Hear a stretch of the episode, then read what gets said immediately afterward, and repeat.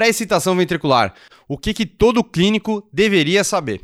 Meu nome é José Roberto, sou médico cardiologista, colaborador aqui do Cardio Papers. Sejam bem-vindos ao nosso podcast. Aqui no Cardio Papers a gente lhe ajuda a se atualizar em cardiologia de uma forma fácil e rápida, mesmo que você não tenha tempo.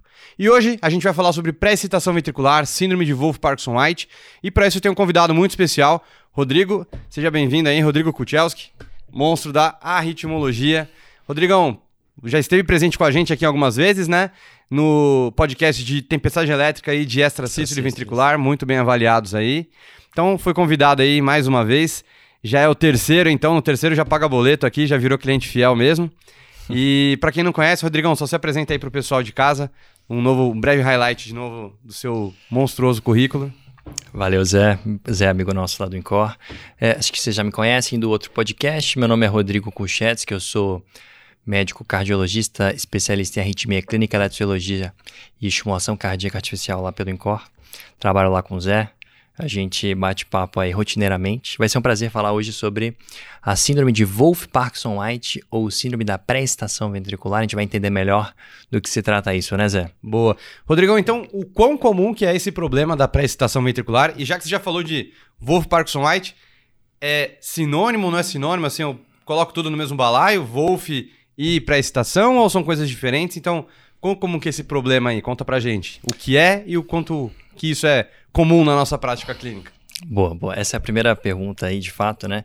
É, é, como, como eu é, costumo dizer, é, a pré-excitação ventricular é, uma, é um problema típico de um eletrologista, de um arritmologista, né? A gente vê com uma frequência muito alta, vem muito pra gente, né? Vai fazer ablação, vai conduzir, mas eventualmente um cardiologista ou um médico de emergência que não está tão habituado vai lidar com esse tipo de paciente e pode ter algumas dúvidas. Então vamos lá.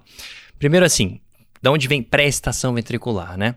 A definição, ela vem, na verdade, de um conceito, né? O sistema elétrico do coração, Zé, ele começa, você sabe melhor que todo mundo, começa pelo nó sinusal, né, o marcapasso fisiológico. Ele passa o sistema elétrico, o feixe elétrico conduzido pelas feixes internodais até o nó ventricular. Depois ele vai para o feixe de His, os ramos direito e esquerdo e as fibras de Purkinje com os cardiomiócitos. A gente tem a contração, de fato, do miocárdio, né?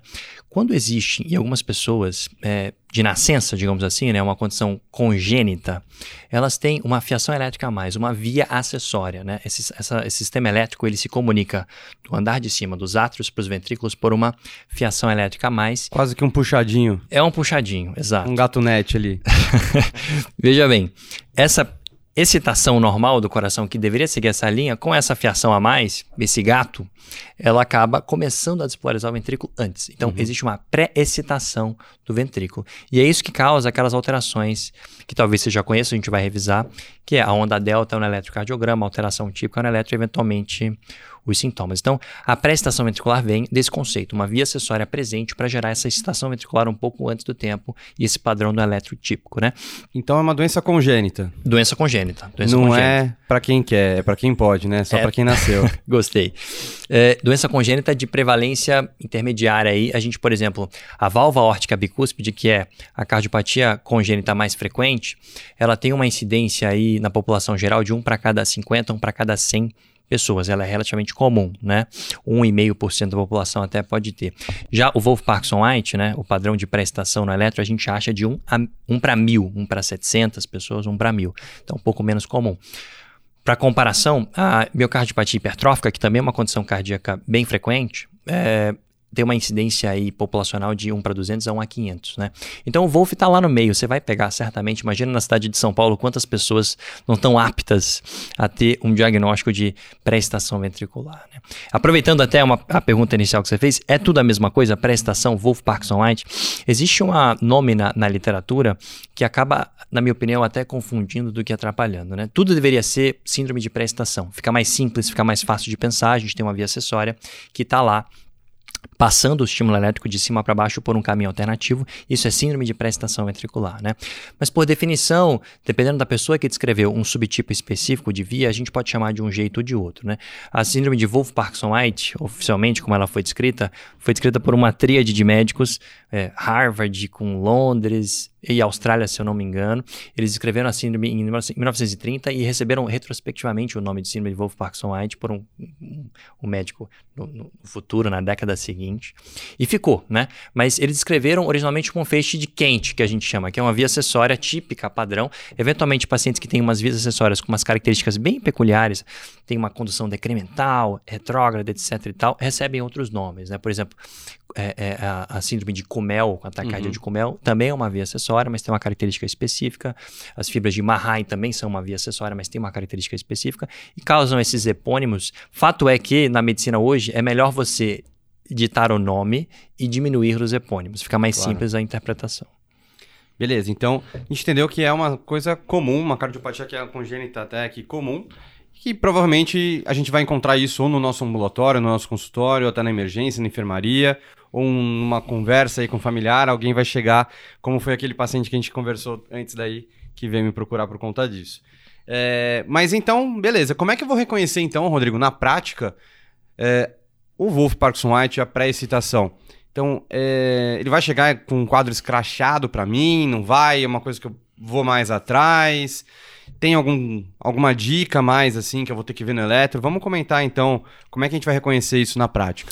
Olha, Zé, eu te diria que assim, uh, o paciente que tem a síndrome de pré-estação, é, ele vai aparecer para você basicamente de duas formas. A primeira, que no consultório certamente é mais comum, ele recebeu um diagnóstico de um eletro. Ele basicamente fez um eletro, triagem, perdão, por exemplo, para entrar numa academia e tal, fez um eletro jovem, exame admissional, fez o eletro, tem lá o padrão.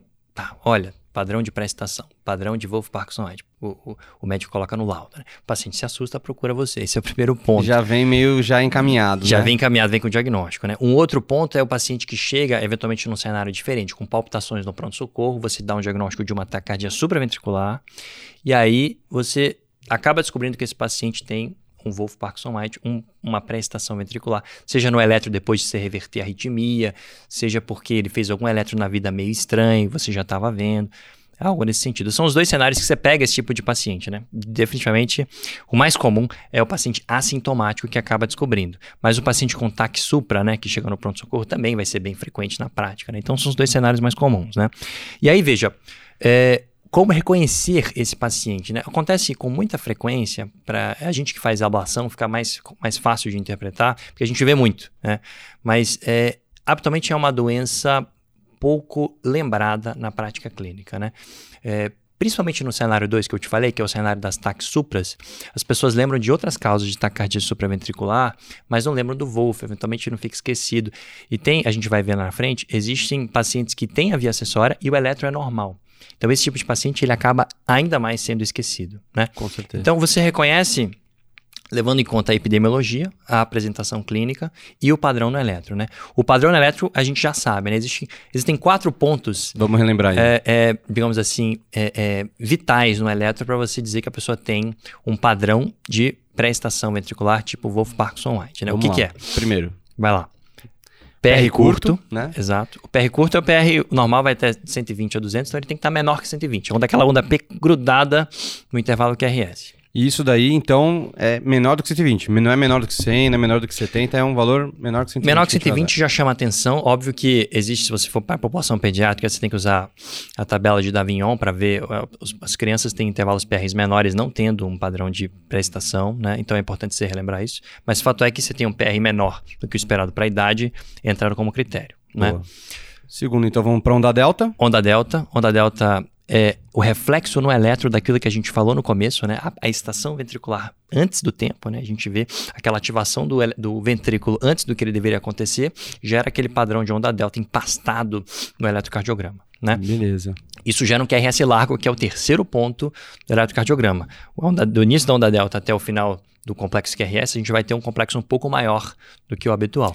Até... Até ia perguntar um negócio para você. É, o fato da onda delta deixar. Na verdade, é tudo a onda delta, não tudo, mas uma boa parte dessas alterações, porque o PR ele fica curto, porque eu começo a ter uma pré-excitação, ele começa a ser excitado antes da hora. Exato. E ele tem um QRS mais largo também devido à onda delta. Então, na verdade, a onda delta é a é o, chá, o ponto mais chave aí que a gente É o- vai acabar É o ponto-chave. encontrando. Os primeiros 20 a 40 milissegundos do QRS são por excitação ventricular pela via acessória. Depois ele começa a se fusionar com frente de onda normal, né? Então é isso que gera o PR curto, é isso que gera esse padrão empastado, né? É, o Wolf, os- o Wolf Parkinson White, quando descreveu a síndrome, se vocês forem curiosidade de, de pesquisar, o, o título do artigo é Síndrome caracterizada por um PR curto e um pa- padrão de bloqueio de ramo, né? E é isso. Porque na época eles achavam que esse QRS mais largo era um bloqueio de ramo que gerava arritmia, entendeu? Mas fato é que é essa pré-estação, essa onda delta, né? E aí a gente tem por último o nosso o quarto, quarto ponto. ponto, alteração de repolarização. Assim como um bloqueio de ramo, a gente também tem uma alteração de repolarização secundária a essa ativação esquisita do ventrículo, ele repolariza de um jeito Diferente. esquisito também. Legal. Então a gente tem os quatro itens. Então, para eu falar que ele tem uma pré-excitação ventricular, ele tem que gabaritar os quatro itens, Rodrigo? Esse é uma- uma- um ponto importante, né? Fato é que é o seguinte, é, quando a gente chama de é, prestação ventricular manifesta, né? É quando a gente preenche os quatro critérios. O cara tem os quatro critérios no eletrocardiograma, se chama padrão de Wolf Parkinson White manifesto. É um nome técnico, né? Então você tem os quatro. É o clássico. É, se você tem um ou outro só, que é talvez a maioria dos casos, você fica na dúvida e tal, será que tem onda delta ou não? O PR é curto, mas eu não sei. Você chama de Wolf Parkinson White inaparente, padrão de Wolf Parkinson White inaparente. Então ele não preenche 100% dos critérios, mas ele tem esse nome. Deve ser, mas não, não ficou tão claro e tal. jeitão. Aí a gente deixa dar esse nome, entendeu? Beleza. E já aproveitando nos nomes de classificação, existe um outro padrão que chama Wolf, padrão de Wolf Parkinson White oculto, né? E aí, como é que você vai descobrir? Bola de cristal? Como é que é? Essa é boa. né? O eletro é normal, né? E aí complicou a vida, né? Porque é o seguinte, essas vias acessórias, como a gente falou, elas podem passar a eletricidade de cima para baixo, mas também de baixo para cima. Uhum. Quando elas passam de baixo para cima, o eletro não vai mudar. Você não vai ver absolutamente nenhuma diferença. Né? A gente dá o diagnóstico no estudo eletrociológico, né? Mas pasmem, até 30% das vias acessórias são retrógradas exclusivas, ou seja, ocultas. Né? Então, Então, bem. se você pegar, é, a gente sabe que os homens jovens têm uma incidência bem maior do que mulheres, né? Então você pega um paciente de 20 e poucos anos de idade, sexo masculino, que chega no pronto-socorro com uma ataque supra, você reverte o eletro é normal, olha, saiba que isso não exclui o fato de ser uma via acessória. Para falar a verdade, estatisticamente falando, se é um paciente do sexo masculino, jovem, a probabilidade maior é que ele tenha, sim, uma via acessória oculta, que você não está vendo no eletro, e lá no estudo eletrociológico a gente mata a charada. Que a gente tá achando ali que é uma TRN, né? Acho que é uma TRN, às vezes que achando que é uma TA. Não, mas o eletro não tem nada. Olha, homem jovem, pega essa dica. Homem jovem com TAC supra, Tem que pensar nisso. Wolf. Assim como mulher jovem tem que pensar em TRN. É, é óbvio que das vezes. dá pra sobrepor tudo aqui, Claro. mas tem alguns estereótipos Os na medicina, os é. fenótipos que a gente tem que lembrar. Boa. É, bom, e então você comentou que existem várias possibilidades de via, né? Então, essa via, esse feixe anômalo aí, o feixe de quente que você comentou, ele não é exclusivamente em um local só, e a sua condução ela também não é só anterógrada, mas pode ser retrógrada, talvez bidirecional. Então, comenta um pouquinho mais assim, a, a localização da via, ela pode ser em diversos pontos, não pode? Geralmente é em um, não é? É, isso é importante. Isso é importante é, em, em vários aspectos, né?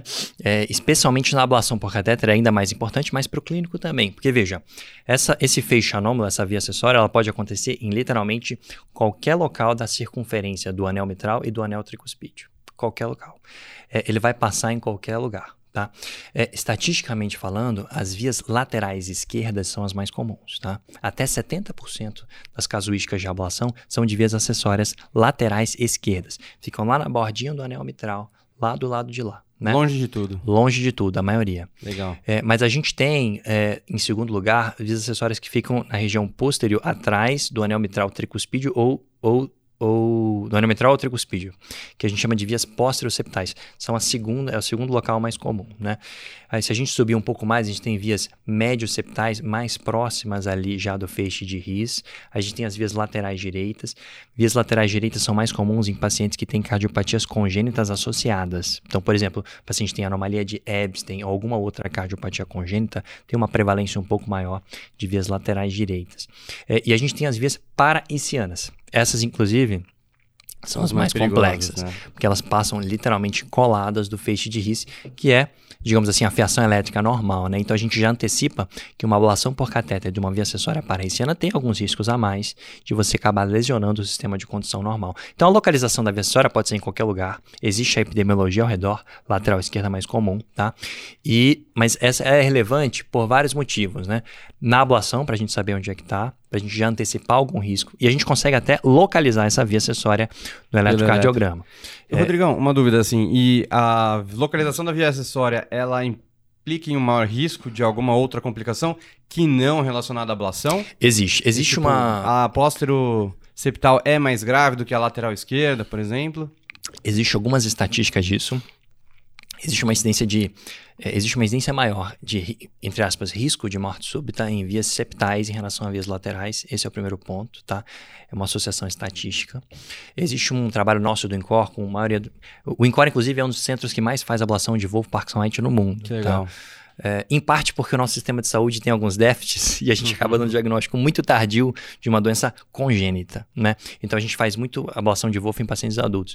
Existe uma incidência um pouco maior de fibrilação atrial em pacientes que têm vias pósteroceptais, né? Existe essa associação também. Então são duas estatísticas interessantes e lembrar das vias laterais direitas que se associam eventualmente mais com cardiopatia congênita, mas também pode acontecer, claro, em pacientes sem é, alterações. E você comentou de cardiopatia congênita, então lembrar que Epstein tem uma associação, então eventualmente se fez o diagnóstico de Epstein, dá uma atenção maior no eletro, talvez esse tenha alguma pré-estação? É, é, entrando no mérito, é, como é uma doença congênita, assim como qualquer doença cardiopatia congênita, existe uma sobreposição. Tem uma máxima na cardiopatia congênita que se você tem uma, procure outras cardiopatias congênitas. E fato é que pacientes que têm anomalia de Epstein, que para quem não sabe, a anomalia de Epstein é um defeito na formação do anel tricuspídeo, né? A gente tem uma ventricularização da, das válvulas, de duas válvulas tricuspídeas e outra válvula fica um pouquinho mais alta, bem larga, né, com formato de vela que a gente chama. Então o, o átrio fica ventricularizado, o anel tricuspídeo vai lá para baixo, o ventrículo fica bem pequeno e o átrio é enorme, né? Isso é um defeito na formação do anel tricuspídeo e se reflete também nesse fechamento fibroso do anel tricuspídeo e, portanto, nas vias acessórias, elas aparecem todas ali na parede lateral. Existe uma incidência de até 30% em pacientes com Epstein, né? Então e vale a pena dar um ficar atento. Vale muito a pena e tem uma máxima, tem uma dica para Epstein que é a seguinte, né? É, a estatística é que 98% dos pacientes com Epstein têm um padrão de bloqueio de ramo direito no eletrocardiograma de repouso, tá. né?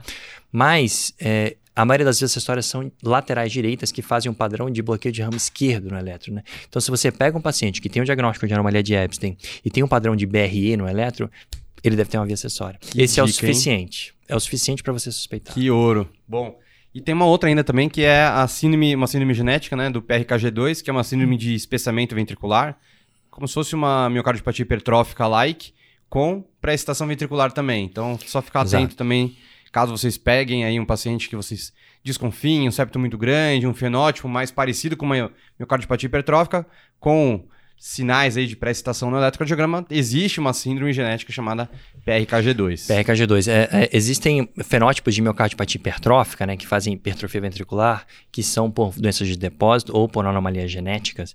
Inclui PRKG2, a doença de Pompe, a doença de Danon e algumas mitocondriopatias que estão associadas à presença de vias acessórias. Né? Então você tem um padrão de hipertrofia ventricular no eletro, um ecocardiograma com ventrículo hipertrófico, né?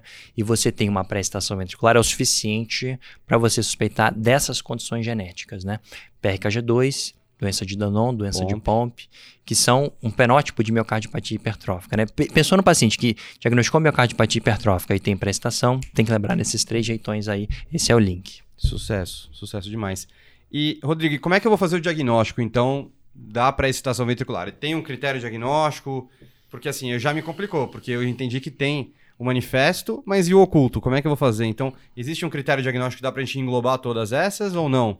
É, é o, o, o diagnóstico de prestação ele é eletrocardiográfico, eu te diria, né? É, se você tiver um paciente que não tem nenhum sintoma e tem um eletro com aqueles quatro critérios que a gente falou, recapitulando: PR curto, onda delta, QRS largo e alteração secundária da repolarização, ele tem, por definição, um padrão eletrocardiográfico de Wolff-Parkinson-White. Esse é o nome que a gente dá. Né?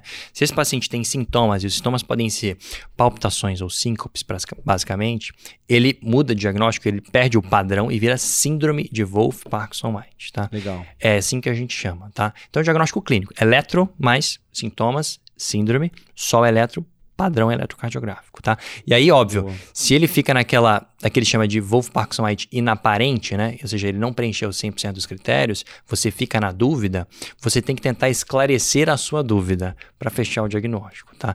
E a gente pode fazer alguns exames para tentar refinar e ver se, olha, será que aquele padrão de fato é um padrão? De fato, ele preenche o resto dos critérios nesses outros exames aqui ou não? Ou ele realmente era um falso positivo? Então, tudo parte por um método gráfico de diagnóstico, eletrocardiograma, para você fechar esse diagnóstico. Tá? Beleza.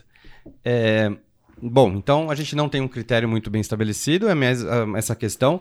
É, histórico familiar é relevante, perguntar se alguém está em família também tem um histórico de morte súbita. É, existe uma associação positiva de quem tem Wolf Parkinson-White na família para familiares de primeiro grau tem uma incidência maior do que a população geral. Mas a gente não identifica um padrão de herança autossômica, tipo uhum. autossômica dominante ou autossômica recessiva para pacientes com Wolf Parkinson-White. Então, se você tem, ou se alguém da sua família tem, a chance do filho dessa pessoa ter não é uma chance tão absurda. Não é, por exemplo, que nem uma miocardiopatia hipertrófica, que a gente detecta um gene responsável que tem um padrão, na maioria das vezes, de herança autossômica dominante. Então, tem uma chance aí de até 75% da prole ter. Para o cenário atual aqui de Wolf Parkinson é uma associação positiva e ela vem mais como uma epidemiologia positiva em familiares de primeiro grau do que de fato uma herança mendeliana. Sensacional, porque isso é uma pergunta frequente que os pacientes também perguntam. Eu vou passar isso para meus filhos, né? Eles também têm esse risco, precisa fazer alguma coisa? A não ser que ele tenha essas doenças que a gente comentou, né? Ele tem um, eventualmente tem um Epstein, Epstein está associado à mutação no cromossomo 11, tem uma associação de, de, de é, teratogenia de mãe com, com uso de carbonato de lítio na gestação, aumenta a chance de Epstein.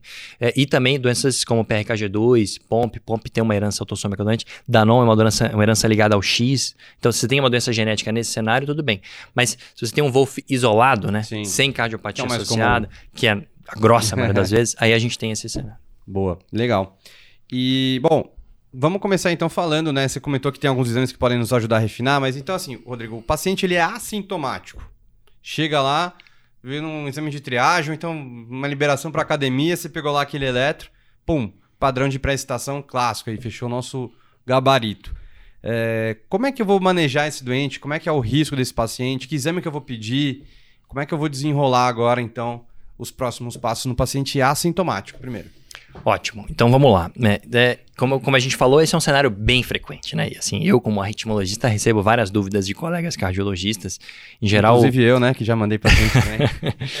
como é que funciona? Uh, quando você tem um paciente que tem um padrão de Wolff-Parkinson-White, né? Ou seja, ele não tem sintomas e foi um achado do eletro, você tem que fazer uma coisa que a gente chama de estratificação de risco, né? Qual que é o maior risco que essa doença pode impor para esse paciente, né? Ele tem o risco de ter algum sintoma, né? Isso pode acontecer, gerar uma, uma taquicardia supraventricular, né? É, essas, essas vias acessórias, elas aumentam a chance de você ter um tipo de taquicardia supraventricular que a gente chama de taquicardia por entrada atrioventricular, TRAV, né? Uhum. É o segundo tipo mais comum de TAC supra, né? Taxupra do ACLS e tal. É, Terrine é mais comum, depois vem o Wolf. É, é um curto-circuito aí, literalmente, usando a via acessória como alça, então ela faz um curto-circuito lá e gera uma taxupra com QRS estreito na maioria das vezes. Ela, seja, ela pode rodar no outro sentido, gerar um QRS largo, que é um problema maior. É, mas é, esse é um problema que gera sintomas para o paciente. Né? Existe um outro problema potencialmente mais grave, em que essa presença dessa via acessória pode gerar uma morte súbita. Né? Como que isso pode acontecer? Né? Basicamente, se o paciente tem uma arritmia atrial muito alta, muito acelerada, por exemplo, uma fibrilação atrial, que a média de batimentos atriais varia de 300 a 600 batimentos por minuto, é, essas vias acessórias, elas não têm filtro. Sabe? Elas não têm condução, elas não têm um filtro que nem o nó ventricular, uhum. que tem uma condução decremental, né? É, o nó ventricular ele dá uma filtrada no que passa com ele, para diminuir a frequência cardíaca quando o negócio está muito acelerado de cima. Essas vias acessórias não.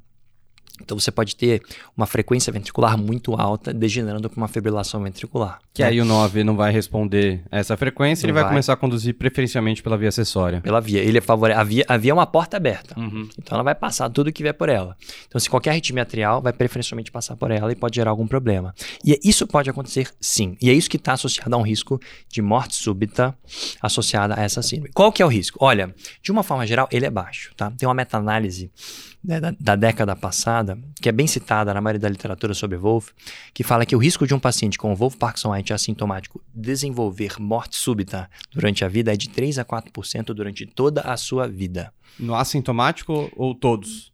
É, é, é, nessa casuística eram de todos, na Todos. verdade. né? Então, todos os pacientes, era essa, esse é o cenário. É, mas fato é que esse 3 a 4% pode incomodar muita gente, né? Sim. Incomoda eventualmente você. É um risco baixo. É um risco anual aí de 0, 15% ao ano. É um risco baixo, né? Mas um risco acumulado, você vai somando 80 anos de vida e tal. É, fato é que a maioria dos pacientes que têm morte súbita são jovens, entre 10 e 40 anos de idade. Isso tá? impacta, né? Isso impacta. Então, existe a famosa triagem pela vida. Se o paciente se teve um diagnóstico já mais tardio, a idade já é um, um favorecido de que ele não teve ou não terá problemas. Já né? foi triado. Outra coisa que favorece, aumenta o risco de morte súbita em pacientes com Wolff Parkinson é eles ter sintomas. O fato dele ter taxupra aumenta estatisticamente a chance dele ter também uma arritmia mais maligna e morte súbita, tá? Quando o paciente tem vias acessórias múltiplas, mais de uma via acessória isso pode acontecer. Quando tem vias acessórias septais, isso aumenta um pouquinho a chance dele ter um, um desfecho ruim. E o fato é que a grossa maioria dos pacientes que tem o padrão eletrocardiográfico de prestação vai continuar sintomático, né? O resto da vida. Essa é a verdade, a grossa maioria deles. Mas alguns podem ter sintomas. E até metade desses que têm sintomas, a primeira manifestação pode ser morte súbita. né? Então, existe uma dificuldade técnica. A gente está diante de um pepino quando a gente pega um paciente que tem um Wolff, padrão de Wolff Parkinson White não tem sintomas. Porque a gente precisa tentar dar uma refinada nessa avaliação para tentar estratificar o risco que esse paciente tem de morte súbita. E a gente faz aí uma estratificação de risco. E né? o que, que vai constar essa estratificação de risco aí? De uma forma não invasiva ainda. É, o conceito, o conceito vem da onde? Né? O conceito vem né, da capacidade que essa via acessória tem de conduzir, qual a velocidade que ela consegue conduzir os estímulos que passam por ela. né? Se é uma via michuruca que tem dificuldade de passar para frente o que passa por ela, ela dificilmente vai conseguir conduzir uma frequência atrial de 600 para o ventrículo. Então, o risco de morte súbita é baixo quando a capacidade de condução da via é baixa. Então, se, se a, capa- a capacidade de condução da via é alta, o risco de morte súbita ele é estatisticamente maior. Tem um trabalho clássico do New England também na década de 70 que associou exatamente isso. Né? O, o, o, a distância de condução do complexo QRS durante uma fibrilação atrial pré-excitada, ele comparou qual era a menor distância entre pacientes que tiveram é, é, síncopes ou morte súbita abortada e não tiveram. E eles viram que aqueles que tiveram tinha uma condução mais estreita, conduziam mais rapidamente por essa via acessória. Então, esse conceito que a gente vai atrás quando a gente está estratificando é, a via acessória desse paciente. Tem dois exames, basicamente, que a gente faz e que todo mundo que tem um padrão deveria fazer, né? Um Holter e um teste ergométrico. Boa. E aí, o que, que é esperado, então, de eu procurar? em- Vamos começar do Holter. Então, o que, que é esperado, então, de eu, de eu avaliar no Holter, né? Se... Um achado do Holter que deixa a gente relativamente tranquilo é a presença de um padrão de prestação intermitente. Se você faz o Holter, o Holter não está 100% do tempo pré-excitado, ele de vez em quando está com o QRS estreito bonitinho, de vez em quando está pré-excitado, isso favorece um pouco a chance dessa via acessória ser do bem. Por quê? Porque se de vez em quando ela some, é porque em velocidades um pouco maiores, eventualmente, ela provavelmente tem dificuldade de conduzir. Tá? Então, essa é a estatística. Padrão intermitente se traduz, na maioria das vezes, a uma via acessória de baixo risco. Tá? Então, só para ver se eu entendi isso. Mesmo no Wolf que é manifesto, ele pode sumir, né? Um Wolf que é uma pré-excitação que ela é fixa, ela pode sumir durante o teste no Holter. De algum momento. que se, ela tem- some, se ela some, já é o suficiente para você ficar respirar mais aliviado. E geralmente ela vai sumir relacionado ao aumento da frequência cardíaca. É, eventualmente ela some por outros motivos. Ela pode sumir, por exemplo, porque você tem uma via acessória muito longe de um foco, faz um ritmo atrial ectópico no Holter à noite, que é muito longe do- da origem da via acessória. Aí ela pode sumir por esse motivo também. Legal. Sumindo por esse motivo, a especificidade reduz, porque não dá para saber se ela realmente é tão ruim. É por isso que o padrão, o padrão intermitente, ele não é tão acurado em triar os pacientes que realmente são de baixo risco. Né? Ele só te chama alerta, olha, se sumiu, Tudo bem, sumiu é melhor do que não sumir. Claro, entendi. Mas o fato de sumir não é o suficiente para você dizer que é uma via acessória de baixo risco. O melhor parâmetro não invasivo para você identificar que é uma via acessória de baixo risco é o teste ergométrico puxando esse gancho aí que a gente comentou de aumentando a frequência, a gente vai testar a capacidade de condução da via, né? Exatamente. Se você tem, uma, durante o aumento da frequência cardíaca lá no teste ergométrico, o cara tá correndo, tá lá com um padrão pré-excitado. E aí, de uma hora para outra, abruptamente, o, o complexo QRS perde a pré-excitação, e aí o abruptamente é importante. Ele tem que acontecer de um batimento para o outro, de uma hora para outra. Pum, para de conduzir, ponto. Aí você tem certeza que o período refratário da via, numa situação absurdamente adrenérgica, que é um estresse físico, em que a via acessória tinha tudo para conduzir e ela de uma hora para outra ela para de conduzir, esse é um parâmetro relativamente fidedigno para dizer que a via acessória é de baixo risco. O problema é que a sensibilidade desse achado é baixa. A gente não costuma ver com uma frequência alta. Tem um estudo que mostrou que só tem 15% de sensibilidade de você achar esse achado no teste ergométrico. Então, na prática, boa parte das vezes você continua na dúvida. Legal. E existe algum número mágico aí pra gente decorar? Ou Olha, ainda não? Existe um número mágico para decorar, sim, é, que vem desse trabalho no New England, né? É, que é você ter um período refratário anterógrado da via acessória menor que 240 milissegundos. Que é o tá? Prava, né? É o famoso Prava. Eu vou fazer uma conta rápida aqui, ó. Isso equivale a 250, 240 de frequência cardíaca. Certo. Então, na prática, se sumiu no teste ergométrico, como a maioria das pessoas não chega a 200 e pouco de Exato. frequência cardíaca, sumiu é o suficiente para você ficar tranquilo. Legal. Entendeu? Então, a gente fez o pacote básico, né? E ainda pode fazer um ecocardiograma que pode ter algumas alterações, além dessas doenças estruturais que a gente comentou. Mas a pré-excitação ventricular também é uma causa de uma dissincronia também, né? É, ventricular. Então, eu posso não necessariamente ter uma disfunção ventricular, mas ou, alguma alteração, uma fração de ejeção ligeiramente reduzida e talvez seja relacionado a essa dissincronia ventricular, né? Você tocou num ponto interessante, a maioria das pessoas não tem essa noção e é uma coisa relativamente rara nas pessoas que têm a pré-estação, né? Mas fato é que essa ativação elétrica às avessas, né? Passando como no ventrículo, como se fosse quase um marca-passo. Isso que eu ia falar, é quase um marca-passo. Né? Estimulando né? lá no miocárdio, né? Ele equivale a algo nesse sentido. Então, se o paciente está muito pré-excitado, tem um padrão que QRS muito largo, né? E ele é persistente, existe sim algumas descrições de dissincronia, de disfunção ventricular causada. Por isso que melhora com a ablação por catéter, por exemplo. Legal. É um achado raro, tem que lembrar que existe. Na maioria das vezes que você vê um paciente com Wolf que tem disfunção, você tem que ir atrás de outras doenças, eu iria atrás na linha da genética de PRKG2, né? Mas é, é, um ponto de atenção que vale a pena lembrar a existência disso aí sim. Boa, sensacional. Então a gente já entendeu do assintomático, né? Então eu é, fiz os exames não invasivos, mas que nem você falou, a sensibilidade é baixa. Continuo não sabendo, Rodrigo, eu devo me preocupar ou não? Ainda estamos ainda no paciente assintomático.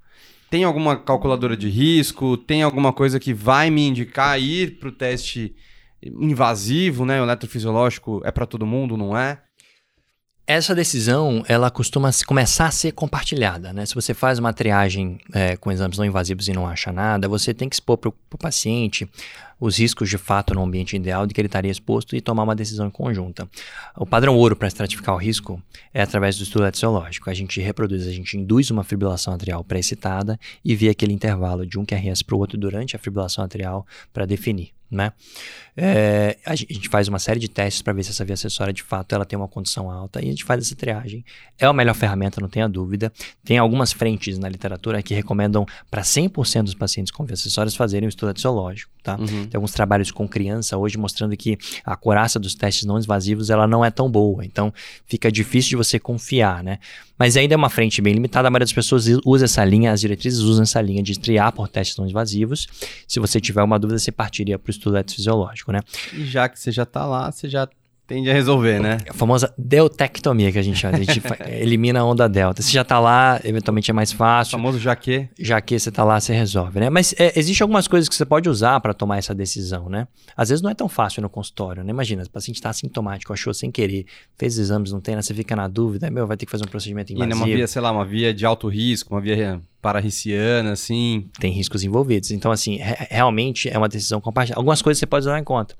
Poxa, qual que é a profissão que esse paciente tem? Ele tem uma profissão de risco? Ele trabalha é, como Piloto de piloto avião. de avião? Trabalha naquelas torres de alta altitude ali. Ah, você sabe que a Federação Americana de Aviação, ela obriga pacientes que têm Wolf Parkinson White a ter um relatório do eletrofisiologista dizendo a gravidade da via acessória e o motivo dele não ter resolvido para ser piloto de avião. Então. Então, vi, é, paciente com- Maratonista? Maratonistas moram em, ambientes que têm difícil acesso a serviços de saúde, são pontos de atenção que a gente leva no meio, né? É, e, obviamente, a experiência do serviço que você está, a taxa de complicações que você tem com a ablação, uma decisão compartilhada. É, na maioria das vezes, sendo sincero, é, se você tem um paciente em que ele é assintomático e você tem uma via acessória que você não conseguiu ter certeza se ela é de baixo risco com testes não invasivos, a gente partiria, na maioria dos casos, por estudo etiológico, provavelmente com ablação, não necessariamente. Né? O eletrologista, na hora, ele toma essa decisão, ele vê a gravidade da via acessória e vê o risco da ablação gerar algum problema. Né? A gente vai falar sobre isso, mas a ablação, na maioria das vezes, é uma ablação simples, que tem uma, uma taxa de complicações baixa em comparação com outras intervenções em eletrologia e costuma ser um procedimento relativamente tranquilo. Né? Então, o, o, o mamão com açúcar, digamos Uhum. assim, é fazer a triagem não invasiva, fiquei na dúvida se é etiológico e ablação. Essa que é a verdade, Show. na maioria das vezes. E aí o eletrofisiológico acaba sendo o definidor do Diagnóstico terapêutico, dele, né? Então aí viu lá, era alto risco, já resolve. Não era alto risco, mas já tá bem fácil. É baixo risco, já resolve Já também. vai lá, exato. Maravilha. E agora a gente vira a página e fala dos pacientes sintomáticos. Como é que eu vou tratar? Então vem um paciente no consultório falando que tem palpitações intermitentes, é, às vezes sente que o coração está quase saindo pela boca, e aí você vai ver tem aquele padrão de pré-estação no eletro de repouso. Então aí já tá um pouquinho mais fácil, não é tão difícil que fica fácil. E aí? É, Como é que a aí... gente vai manejar? Primeiro, assim, antes de indicar o tratamento invasivo que a gente comentou agora. Como é que funciona, né? Putz, estamos no, SUS- estamos no SUS, a fila vai demorar, sei lá, seis meses. É. Aí, Você pondera. até lá, né? É, veja, é, ambiente ideal num paciente sintomático, né, que tem uma, uma taquicardia supraventricular documentada, tem palpitações recorrentes suspeitas e tem um padrão de Wolff-Parkinson no eletro, esse paciente ele é candidato à ablação por catéter. Ele tem sintomas porque não só para resolver os sintomas, mas porque essas vezes acessórias, estatisticamente falando, têm uma incidência maior de serem de alto risco. Elas costumam não se resolver com a terapia não medicamentosa, então um padrão ouro nesse caso é a ablação por catéter, tá?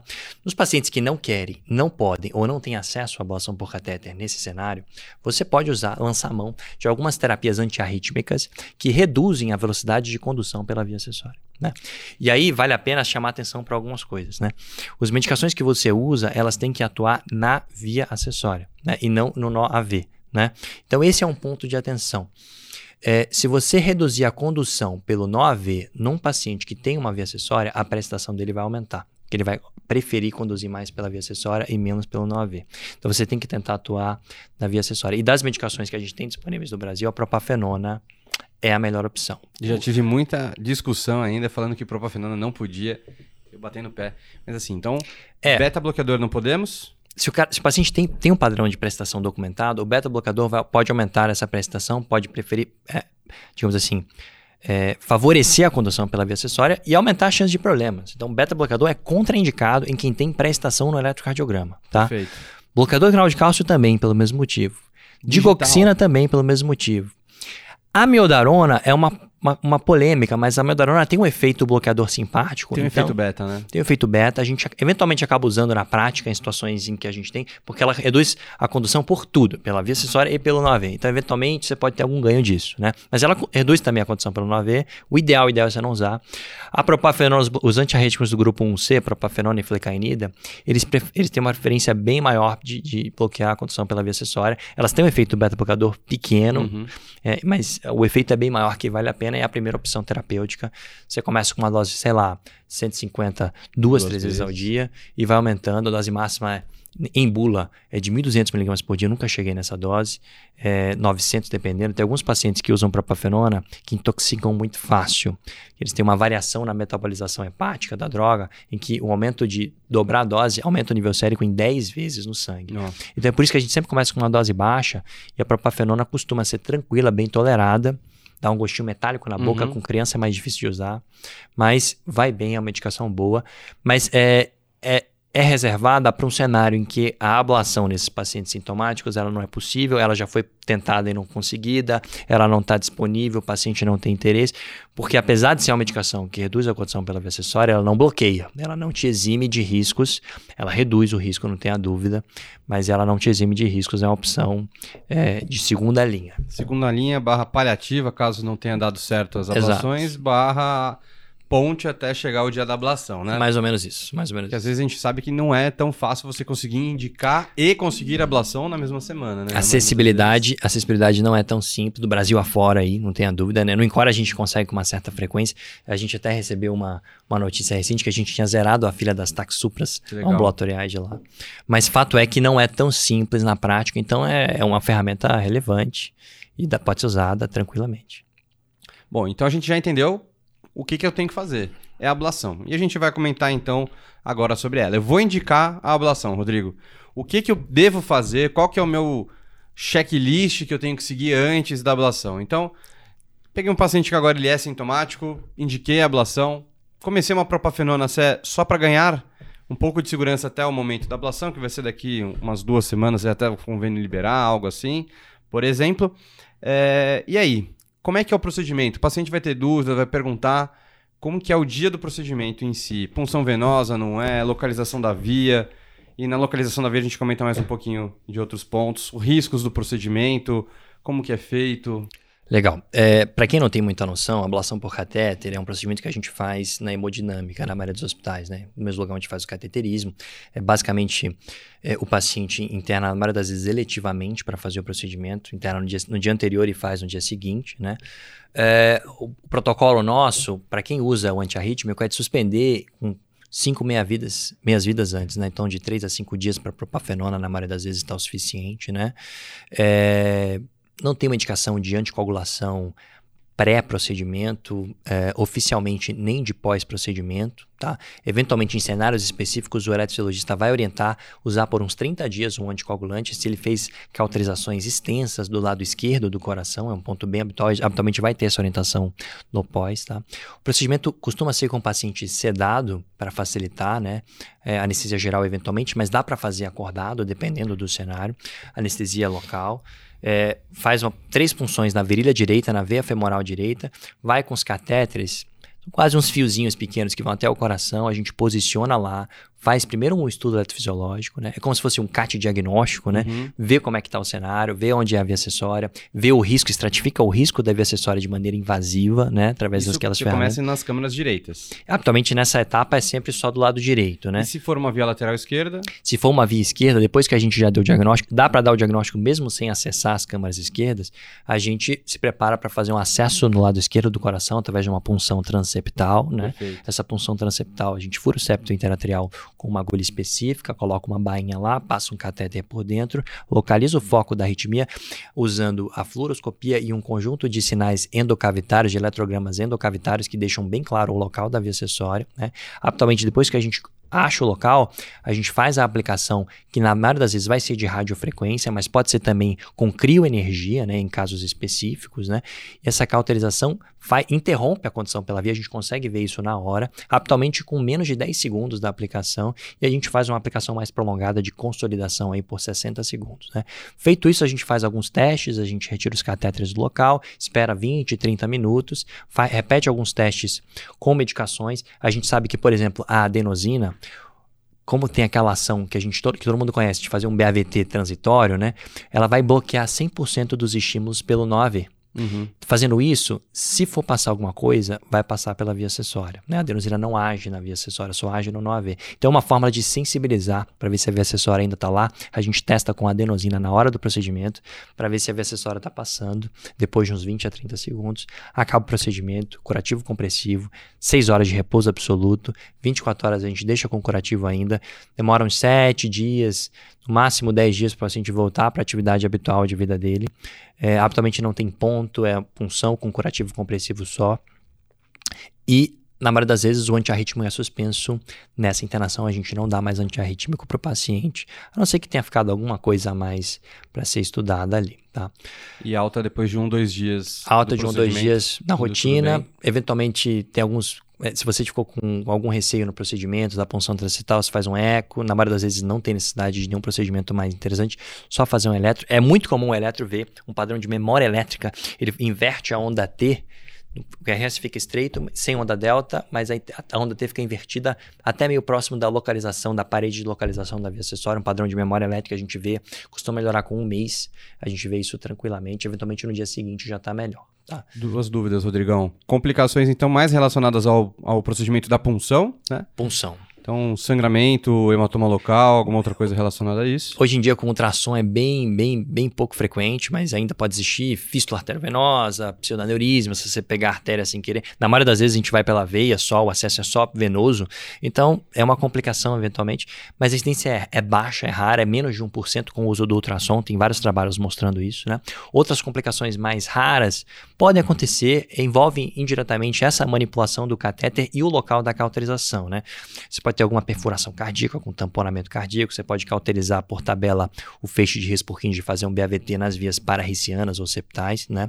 É, fato é que é, a incidência dessas complicações hoje em dia é muito baixa, né? Na maioria das vezes, quando a gente antecipa um risco muito grande, por exemplo, de um BAVT, de um marca-passo, a gente entende que o risco é muito alto, costuma reduzir energia ou interromper a aplicação.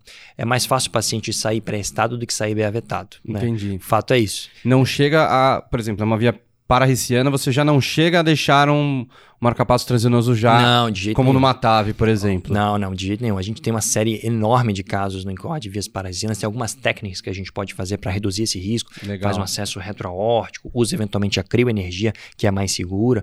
É, a incidência de bloqueio atrioventricular é muito, muito baixa. Mesmo na pararriciana. Mesmo na pararriciana. Então, é, é óbvio que tem um pouco da experiência do operador no meio, mas na maioria das vezes são é, cenários previsíveis. Eu diria que o BAVT ele costuma ser previsível, ele dá sinais que vai acontecer, a gente antecipa ele antes, tá? Legal, sensacional. Você ia comentar mais alguma coisa do procedimento, não? É basicamente isso. É, a, a, riscos mais graves, tamponamento cardíaco, com uma ablação de tax supra de Wolf Parkinson White, eles são absurdamente raros, assim. Mas, Rodrigão, e depois que o paciente vai de alta, a gente comentou, né? Vou deixar sem arrítmico a princípio, porque ele não já foi, entre aspas, curado. São poucas coisas que a gente consegue curar na cardiologia. Essa, numa boa parte das vezes, é uma delas, né? Assim como TRN, outras arritmias por ablação. Mas a gente partindo meio que do, do que a gente já faz na FA, a gente tem uma indicação de deixar esse doente com uma anticoagulação aí no, no mês ou dois meses seguintes da ablação da pré-estação? Como é que funciona isso? A gente vai ter um podcast de ablação de FA, se eu não estou enganado. A gente vai até discutir é esses pontos. É, mas para Wolf Parkinson White, se a gente faz aplicações muito extensas, principalmente se elas são do lado esquerdo do coração, é, essas cauterizações aumentam a chance de algum coágulo se formar lá dentro. Então a gente costuma deixar um anticoagulante por 30 dias ali. Até aspirina, vezes aspirina por 30 dias é o suficiente. Mas de uma rotina não precisa de um antiarrítmico, Uhum. Não precisa de, na maioria das vezes, de, do anticoagulante, é uma ablação simples, ponto, e só, né? Você fez alguma outra pergunta? Não, era mais para saber isso. A gente deixa aí um, um AS ou deixa um DOAC aí, se for o caso. É, eventualmente um DOAC, dose, dose reduzida até, não precisa nem ser a dose full de anticoagulação de FA. Dividir com o eletrofisiologista essa decisão. D divide. É, é, Existem alguns estudos a respeito de baixa qualidade, costuma ser mais off-label e prática do serviço. Legal. Tá. E, Rodrigão, é, e você de casa também, você gosta de congresso de cardiologia, quer se atualizar, quer saber aí um maior congresso aí, um dos maiores congressos na, a nível nacional de cardiologia. Então, dia 13 e 14 de outubro, Cardio Paper Experience aqui em São Paulo. O link está aqui na descrição, então um lugar para a gente discutir sobre arritmia, grandes nomes aí de arritmia, hemodinâmica, válvula, coronariopatia, coronária crônica, coronária aguda, é, network, saber como é que é a vida aí realmente na cardiologia e em outras coisas, né? Várias soft skills. Então, o link está na descrição, Cardio Paper Experience, dia 13 e 14 de outubro. Excelente. A gente foi já na nossa época de residência também, um evento incrível. E obviamente que a gente também vai estar tá lá assim que tiver lá o momento do dia 13 e 14.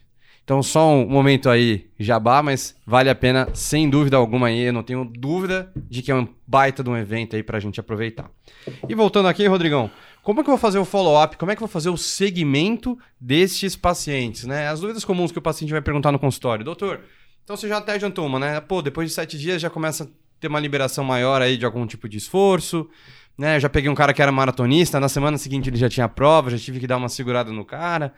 Então, bom, acho que a maioria dos problemas são relacionados ao ou à punção venosa, né?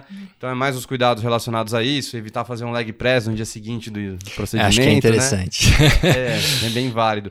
Mas, a princípio, se eu curei o paciente, não vai ter nenhuma contraindicação do ponto de vista cardiológico dele fazer um esforço físico. Ele pode ter algumas arritmias, algumas palpitações. Como é que é esse é, pós-op dele em casa já? A gente costuma brincar que o maior risco pós-ablação é continuar com arritmias, né? Então, a ablação é o melhor tratamento sempre. É, os problemas que você tem no pós, eu diria que são de pouca significância. Né? Esse é o, o, ponto de atenção principal. E as pessoas têm muito receio se a cauterização lá dentro gera algum problema, né? Na prática, na maioria das vezes, não. O problema maior é na punção. O, o nosso receio, como eletrologista, é na punção, é, um coágulo, sangramento, isso é um probleminha. A cauterização gera quase nada de problemas. É, Existem alguns pacientes que fazem, quando a cauterização é extensa, principalmente em ablação de fibrilação atrial, fazem uma pericarditezinha após procedimento, pode ter uma dor ventilatória respiratória dependente por uns 3 a 5 dias. Muito raro precisar de uma intervenção direta para isso, colchicina, prednisona, isso é mais pouco frequente. Acontece eventualmente com ablações mais extensas fibrilação atrial e tal. Mas para uma ablação de Wolff não costuma ser uma dificuldade, tá? É, Outros problemas que o paciente tem que tomar cuidado é, de fato, com excesso de carga na perna, tem uma associação de trombolismo venoso, a gente usa três catéteres na veia, então é um ponto de atenção, ele tem que, apesar de ficar em repouso relativo, mobilizar a perna. Tá? É, então ficar de olho com dispneia, dispneia pós-ablação é um ponto de atenção. Né? E as, as arritmias pós, elas são um pouco frequentes, né? Num Wolfpack eu diria que elas não são esperadas. Então, o cuidado pós envolve é, mais o repouso relativo da perna. O segmento pós que a gente faz é para confirmar que a ablação foi com sucesso e que não teve recorrências, né? E a recorrência ela pode acontecer é, por conta de uma via anômala que não foi avaliada, assim, não foi conseguido, não descobriu na hora, ou a, aquela via que eu ablacionei pode. É, é, na... só é ablacionar, hein, galera? Não é hablar, né? Isso, é Isso é, uma dúvida. Então fiquei em espanhol, né? É. é a, a, a causa mais comum de recorrência é a mesma via que recobrou a condução por algum motivo, né? Ou a cauterização que você fez, ela, o catéter não atingiu um contato legal com a via acessória, ou eventualmente, é, depois de muitas tentativas, existe um edema miocárdico que impede acessar o local ideal. Então isso, isso acontece, pode gerar uma recorrência, né? Na maioria das vezes ela acaba sendo bem sucedida e essas recorrências, quando elas aparecem, elas são precoces. Né? Tem um trabalho que mostrou que metade das recorrências acontece nas primeiras 12 horas pós a. Ah, então, bem, então, em geral, você sabe. É, você sabe no eletro do dia seguinte que o negócio não deu certo, né? É, mas pode ser que é, algumas aconteçam nos primeiros 30 dias também. Né? Então a gente costuma fazer uma triagem pós com basicamente os mesmos exames que a gente pede para estratificar o risco, porque eventualmente elas podem aparecer em outro cenário. Então você faz lá um teste ergométrico, você faz um holter, né? Quando você baixa a frequência cardíaca, se deixa mais parasimpático o coração, a condição pelo NOAV reduz. Isso pode favorecer a condição por uma via acessória. Adenosina-like. Adenosina-like. Então, holter, checa principalmente à noite no sono, no holter, se aparece alguma coisa. Na fase de recuperação do teste ergométrico pode aparecer alguma coisa. São os pontos de atenção para checar se a via acessória está lá. Em geral, depois de 30 dias, com eletro normal, um holter e um teste ergométrico normais, dá para dizer que o paciente está curado. Né? A taxa de sucesso de uma ablação de via acessória lateral esquerda é de 98% na maioria das casuísticas. Né? Para vias acessórias laterais direitas, por incrível que pareça, é uma casuística que é um sucesso menor, na faixa dos 85%, um pouco menos. Vias, as, as vias septais têm uma faixa intermediária aí, né? É, a gente tem uma técnica nova de ablação de vias pararricianas que aumentou muito a taxa de sucesso delas. Antigamente a gente tinha uma, um problema maior em fazê-las, mas o acesso retroaórtico hoje deixou um cenário mais favorável, mais tranquilo para melhorar os resultados com as vias pararricianas. Né? Antigamente a gente tinha 60% de sucesso só, era uma coisa mais complicada. Né? Então funciona assim. E para a gente encerrar, então, vamos fazer um, uma pergunta bônus aí, né? Que é sempre uma dúvida aí dos alunos, dos residentes. Então, FA com Wolf na emergência, né? Então, você comentou que a gente tem a TAV, que ela pode ser até mesmo antidrômica e ortodrômica, né? Mas é, entrando já naquela ataque arritmia de uma FA com pré-excitação, aquela aquele RR regular, QRS largo, um ritmo bem, aquele eletro bem típico, bem feio ali. Com... O que, que a gente vai fazer, Rodrigo? Então, chega no paciente instável, não tem nem muita dúvida. Sempre tá que a arritmia, se está instável, vamos reservar a cardioversão. É o ACLS de sempre. É o ACLS, feijãozinho com arroz aí. Mas agora, duas dúvidas, né? Então, o paciente com FA com Wolf está estável. Eu faço qual conduta? Medicamentosa ou eu já parto para cardioversão também? Essa é a primeira pergunta. A outra pergunta eu vou perguntar só em relação às TAVs, antidômica e ortodrômica, é, se tem alguma mudança além do ACLS que a gente pode mudar ou fazer alguma outra coisa. Então, primeiro, FA com Wolf, estável. Que instável é tão difícil que fica fácil. E aí? Fazer é... ou não fazer medicação? Primeiro ponto, Zé, eu te diria que assim, é, eu não sei você, talvez você tenha pego, você trabalha mais em emergências, mas eu nunca vi, eu como emergencista de UTI, pegar uma FA pré-estada tá? A já recebi. Pega, cara, a gente pega alguns lá. Que aí, é, tanto é que os, tá os que a gente acaba mandando para vocês é. são os que priorizam ali para fazer a ablação. Você tem um viés, porque você está no INCOR, no serviço de referência. A gente pega muitos pacientes retrospectivos que eventualmente têm um registro, é, mas para você pegar na emergência é pouco frequente. É pouco, é pouco. Agora, se acontecer, a primeira coisa é identificar. O mais difícil, talvez, é identificar que esse paciente está em FA pré-estada, né? O fato é como se fosse uma fibrilação ventricular com o paciente conversando com você. Eu brinco, eu brinco assim, né? o paciente está conversando e está lá, parece uma FV, uma coisa horrorosa no eletro, né? Tem alguma coisa errada, né? Isso chama atenção, tem um eletro típico, aquele padrão de onda delta que aparece desaparece, que é RS estreito largo. Esse é o primeiro ponto a identificar. Identificou, a FA pré-excitada, é, o racional é parecido com o que a gente falou sobre a terapêutica medicamentosa, né? O racional aqui é que você não pode usar remédios que reduzem a condição pelo nó você tem que usar remédios que reduzem a condição pela via acessória, né? É, se ela está estável o suficiente, é, a diretriz europeia, que é o documento mais recente sobre esse assunto, 2019, da Europeia de Taxupra, a diretriz, ela orienta, comenta que é possível se usar antiarrítmicos do grupo 1, é, 1A e 1C, né? A procainamida e a propafenona endovenosas e nesses cenários, né? Mas ele mesmo coloca que a sensibilidade para fazer a cardioversão é muito baixa. Uhum. Então você tem que, desculpa. O limiar é baixo. O limiar é muito baixo. Você, você tem que pensar em cardioverter rápido, né? Mesmo no paciente estável. No Brasil a gente não tem nem procainamida e nem propafenona endovenosa. Né? E então, você não vai fazer um pill in the pocket com o cara lá, né? Qual é a chance, né? Então, a, a minha sugestão é, se você tiver a oportunidade de pegar um paciente desse no consultório, em que ele está estável, consultório, desculpa, na emergência, que ele está estável com FA prestado, cardioverte e deixa ele internado para ele só sair do hospital com uma ablação por catéter. Legal. E aproveitando, ele já faz a ablação dos dois? FA e da via acessória? Esse... Ou ele só vai... Porque se ele tem uma FA, às vezes a FA foi um achado de exame daquele dia. É, é, como é que funciona? Você sabe que assim, a gente induz no estudo etiológico com uma certa frequência, o paciente começa com uma TAV, um ataque supra e degenera para FA no meio. Né?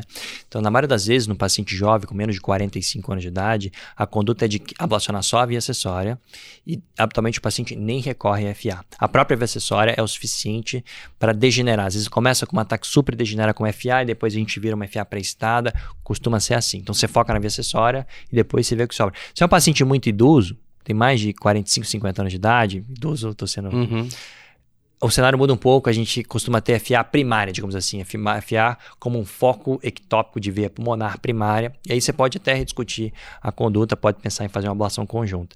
Mas na maioria das vezes tem via acessória FA, foca só na via. Legal, legal, legal. Essa era uma dúvida minha mesmo. A você segunda... Qual que foi a outra pergunta que você fez? É TAV. TAV, ah, pegou sim. uma TAV. Eu sei que o OCLS vai recomendar, né? Então, se a gente tem uma tacardia de QRS largo, a gente vai pensar num jeito e no QRS estreito no outro, mas tem a ver ortodrômica e antidrômica. Então, pessoal aí de casa, tem alguma outra coisa que a gente vai fazer além do ACLS ou a gente vai seguir no ACLS, né? Porque aí, se você pega uma TAV que você está tendo uma condução é, anterógrada, né, que vai ficar com o QRS mais alargado, você não vai fazer adenosina a princípio, pelo que a gente estava conversando aí. O pessoal de casa vai ter essa dúvida.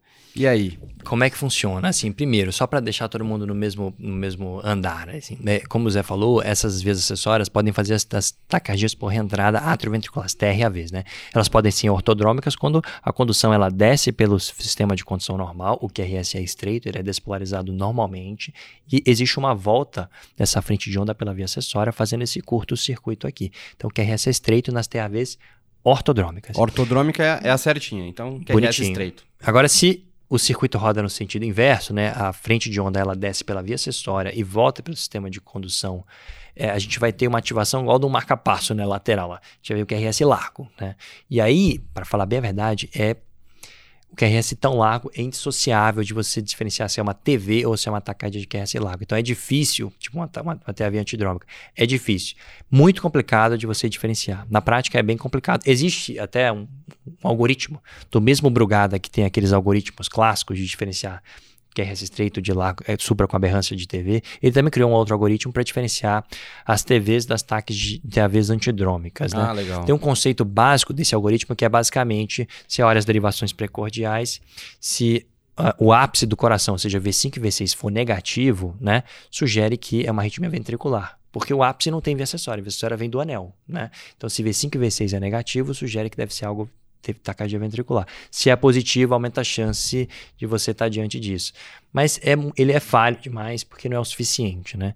Porque você pode ter taquicardias ventriculares da base, de outros lugares. Porque né? Eu digo isso porque, assim, pelo CLS ele comenta, né, que 20% das taquicardias de QRS largo podem ter origem supra, né?